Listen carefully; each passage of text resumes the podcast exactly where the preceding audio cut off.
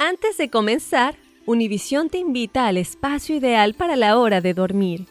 Aquí, tú y tu familia podrán disfrutar de las más famosas historias de cama dedicadas para los chiquitines del hogar. Acompáñanos a explorar mundos llenos de aventuras, fantasías, sueños hechos realidad, animalitos y amigos verdaderos. Ya puedes encontrar nuestro primer episodio de Historias de Cama en Apple Podcasts, Spotify y Google Podcasts.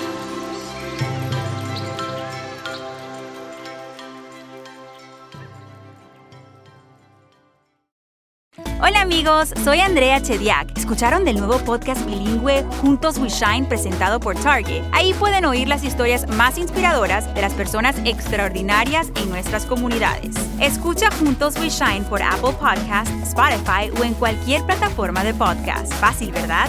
Suscríbete ya para ser notificado en el momento que se lanza un nuevo episodio. Together podemos hacer una diferencia, porque juntos we shine.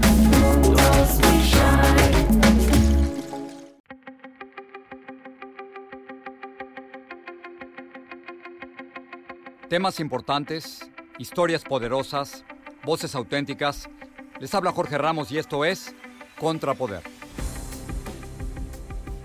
Bienvenidos al podcast. Después de ver la película Roma, me quedé varios minutos en la sala y me di cuenta de que las imágenes que nos había presentado el director Alfonso Cuarón eran precisamente de la Ciudad de México en la que yo crecí. Yo crecí ahí a principios de los años 70 y estaban todas las marcas con las que yo tuve mi infancia. Eran Chocomilk, Scalestrix, Valiant, Galaxy. De alguna forma, Roma para mí era recuperar parte de mi infancia. Así que tan pronto pude, me puse en contacto con Alfonso Cuarón para preguntarle exactamente cuáles fueron las motivaciones que lo llevaron a él a hacer Roma. Y después de cruzarnos muchas veces, por fin pudimos conversar. Alfonso, un placer hablar contigo. Ah, qué gusto hablar contigo, Jorge. Alfonso, yo crecí en, Echegaray, en la Ciudad de México, tú creciste en la Roma, pero después de ver tu película, sentí que me regalaste imágenes de mi infancia. Y por supuesto el lugar común es hablar de, de recuperar el tiempo perdido. Y me pregunto si tú con esta película pudiste recuperar tu infancia. Yo no sé si se trataba de recuperar mi infancia o, o entender de una manera más precisa quién soy yo ahora. ¿Sabes? Este, yo, no, yo no sé si las infancias se recuperan.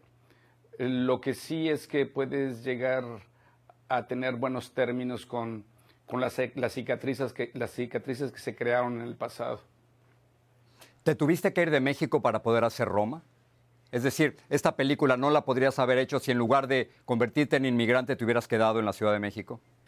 Pues ese, esos son de esas cuestiones que uno nunca sabe, porque en realidad eh, eh, una cosa va llevando a la otra. Lo que sí es incuestionable es que eh, mucho de, de la parte ya de conocimiento de no solo tecnológico, sino también de, de trabajar en, en lienzos grandes, eh, pues la verdad el, hacer películas de, alto presupuesto en, financiadas por estudios, por supuesto que ha ayudado.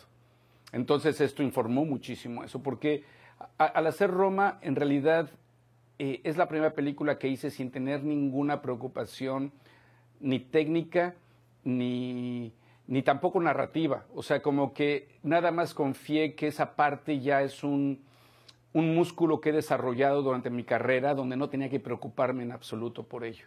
Y, los riesgos que tomaste, el hecho de tener a, Yalisa Aparicio, que hace un trabajo extraordinario, pero que nunca había actuado, o, el, actor que hace de, padre durante la película, ¿por qué te atreves a poner a dos actores en posiciones cruciales que nunca habían tenido la oportunidad ni siquiera de actuar en una obra de teatro? Bueno, eh, lo curioso es que yo creo que el riesgo lo tomaron ellos. ¿Sabes? Se están exponiendo frente a una cámara.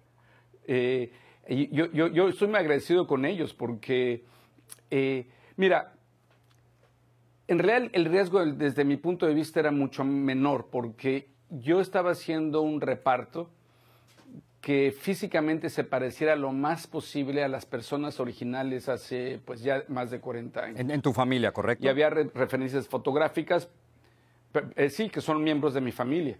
Incluso eh, también para otros personajes alrededor que yo conocí de niño, también eh, la directiva, el equipo de reparto fue encontrar gente que fuera lo más parecido a estas personas. Pero no solo que fueran parecidos, sino que yo sintiera que, se sentían parecidas. Entonces creo que eso ya, ya llevó mucho, ya, ya, eh, ya, ya era una gran ventaja. Lo que a mí sí me sorprendió, y eso no me esperaba, es descubrir cómo algunos de estos, algunos de estas gentes, y casi todos, pero algunos en especial, resulta, resulta que son además extraordinarios actores. Eh, y, y, tiene que ver creo que con su sensibilidad y su inteligencia. Eh, porque Yalitza es, yo sí te puedo decir que Yalitza es de, de, las, de, las actrices más, más completas y tremendas con las que yo he trabajado. Y en su primer película, que, me parece increíble. ¿Quién, ¿Quién, eres tú en la película, Alfonso? Me, pasé la película tratando de adivinar quién eras tú. Y, en un momento dado pensé que eras el, el, hermano menor, pero quiero estar seguro. No, no. soy el, niño más insoportable, el, segundo, al que le dan la cachetada. ¿Y, querías que él se pareciera a ti? ¿Era importante para ti que él se pareciera a ti?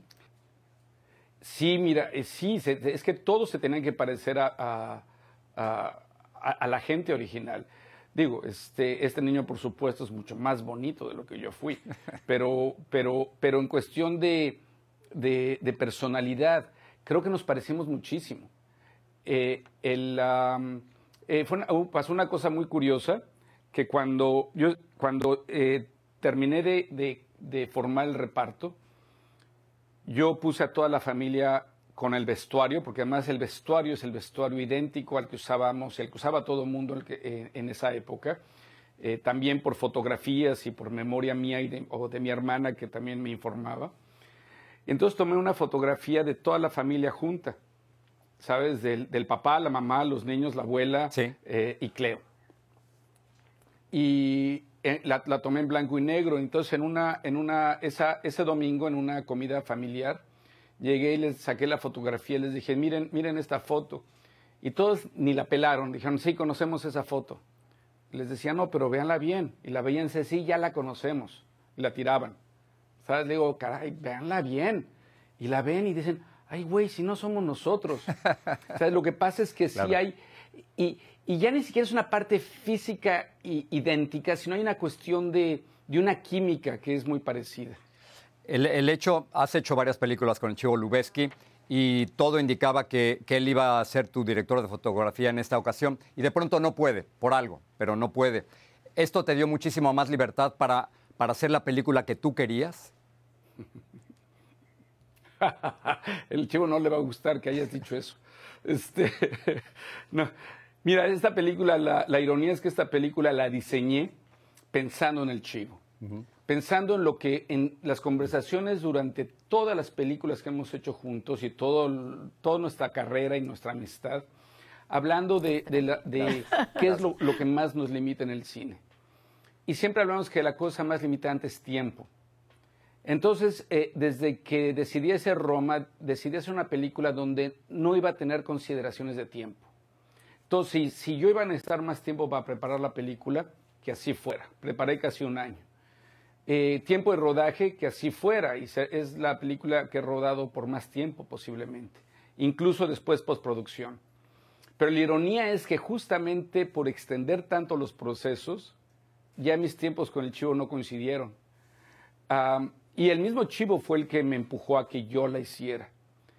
Eh, mira, yo creo que si lo hubiese hecho el Chivo, digo, el Chivo es, es el Chivo, es el mejor fotógrafo vivo eh, de, cine en la actualidad. Entonces la película quizás hubiese sido más bella. Lo que no estoy seguro si, si hubiese sido más verdadera. Porque lo que sucedió es que yo tenía acceso directo a, de mis memorias a la cámara donde si yo hubiera estado trabajando con el chivo, quizá hubiésemos tenido discusiones y a mí me hubiese, yo, yo, hubiese estado de acuerdo con muchas de sus ideas.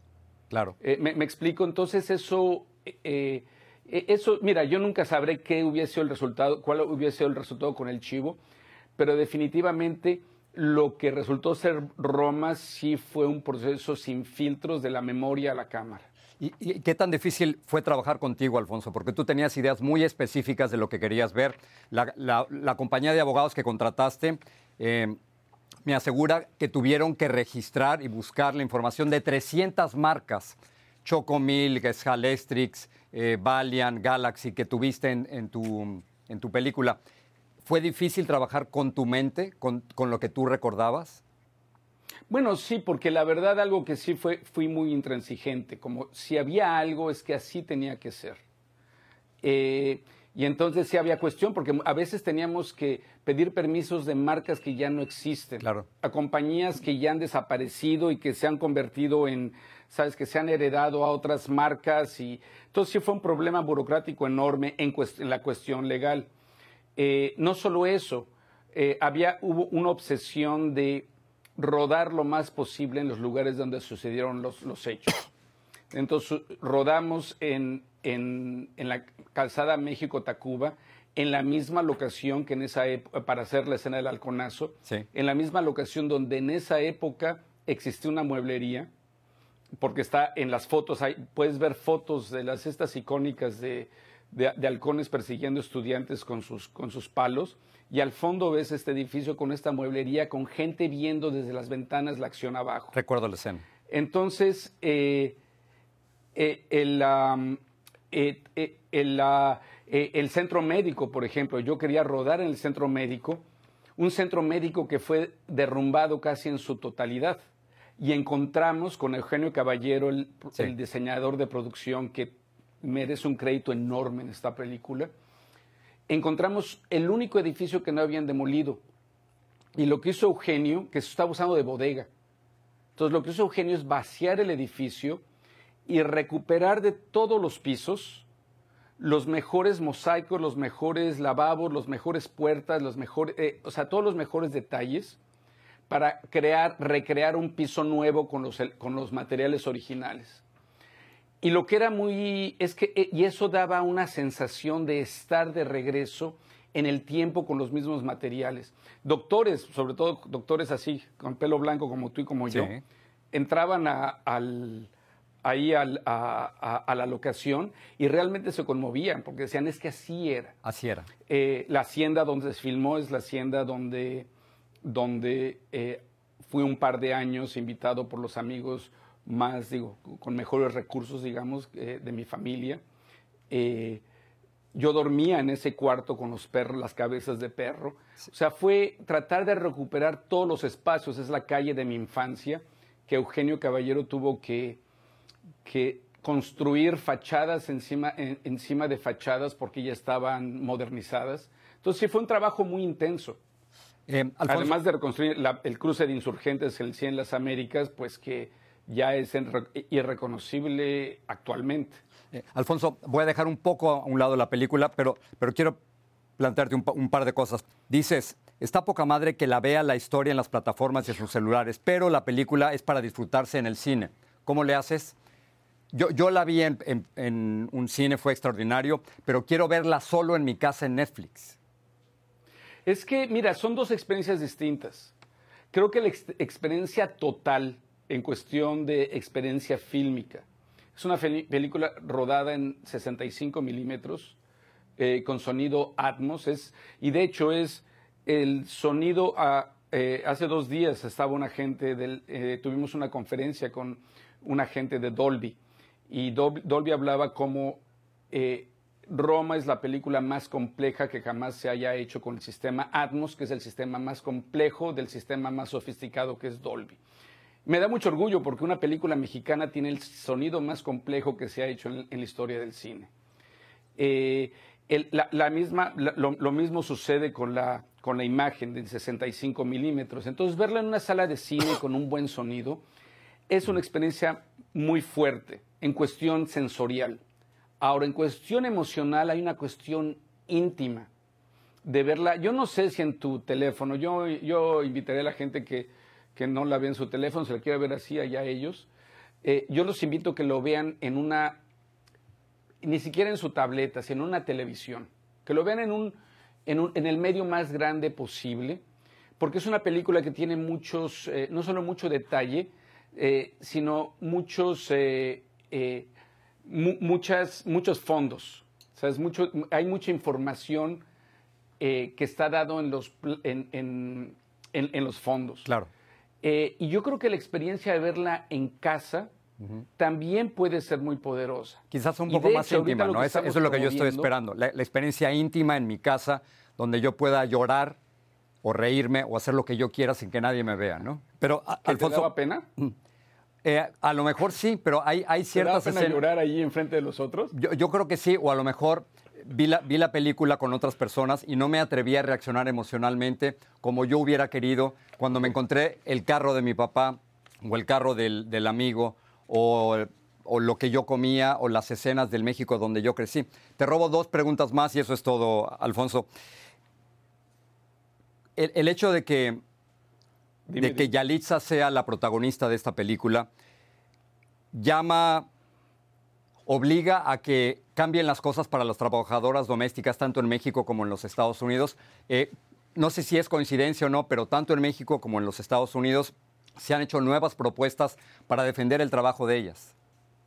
Sí, así es. Mira, eh, a mí lo que me da mucho gusto y es que Roma eh, esté funcionando y está sirviendo como plataforma para organizaciones muy importantes como, como la CASEI en México eh, de Marcelina Bautista, que es la líder, y aquí en, en Estados Unidos es eh, la Alianza de para las Trabajadoras Domésticas eh, con IGEMPU, eh, que están utilizando a Roma como una plataforma para su lucha.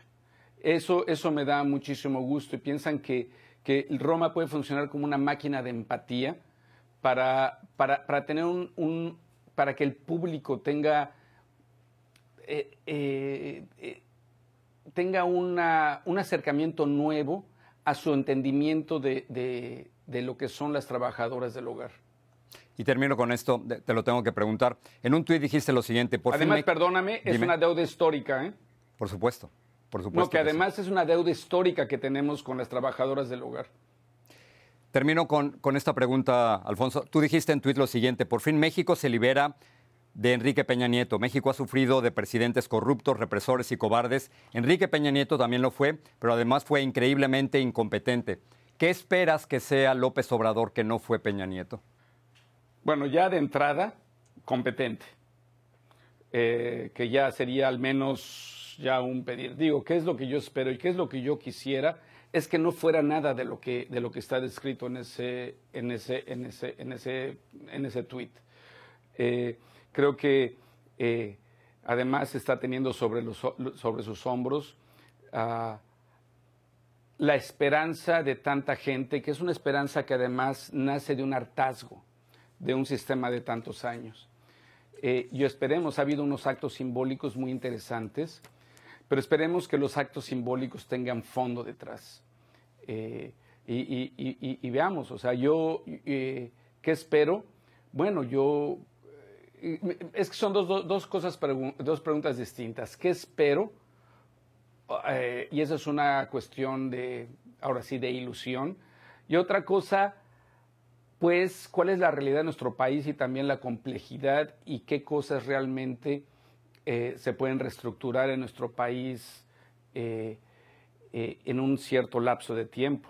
Hay cosas que pueden ser a corto plazo, hay otras cosas que, que tendrán que ser proyectos a mucho más largo plazo, pero para eso se necesita una, una continuidad y para eso se necesita un reforzamiento de las instituciones, que eso, eso sería el tema que me preocuparía. Alfonso, gracias por esta conversación. Y yo sé que me dijiste al principio de la entrevista que no estabas buscando recuperar tu infancia, pero me has ayudado a mí a recuperar la mía. Así que por eso estaré eternamente agradecido. Gracias, Alfonso. Muchas gracias, Jorge. Qué gusto hablar contigo. Igual.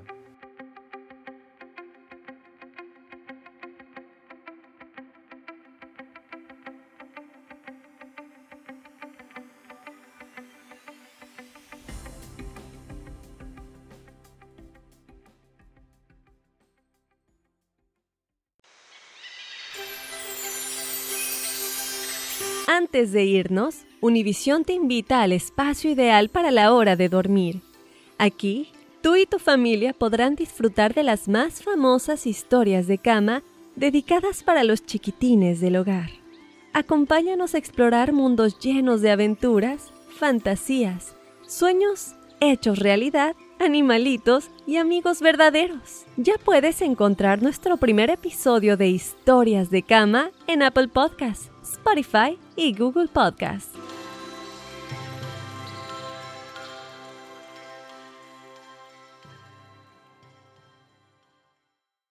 Suscríbete ahora en Apple Podcasts, Spotify o en cualquier plataforma de podcast y busca la frase Juntos We Shine.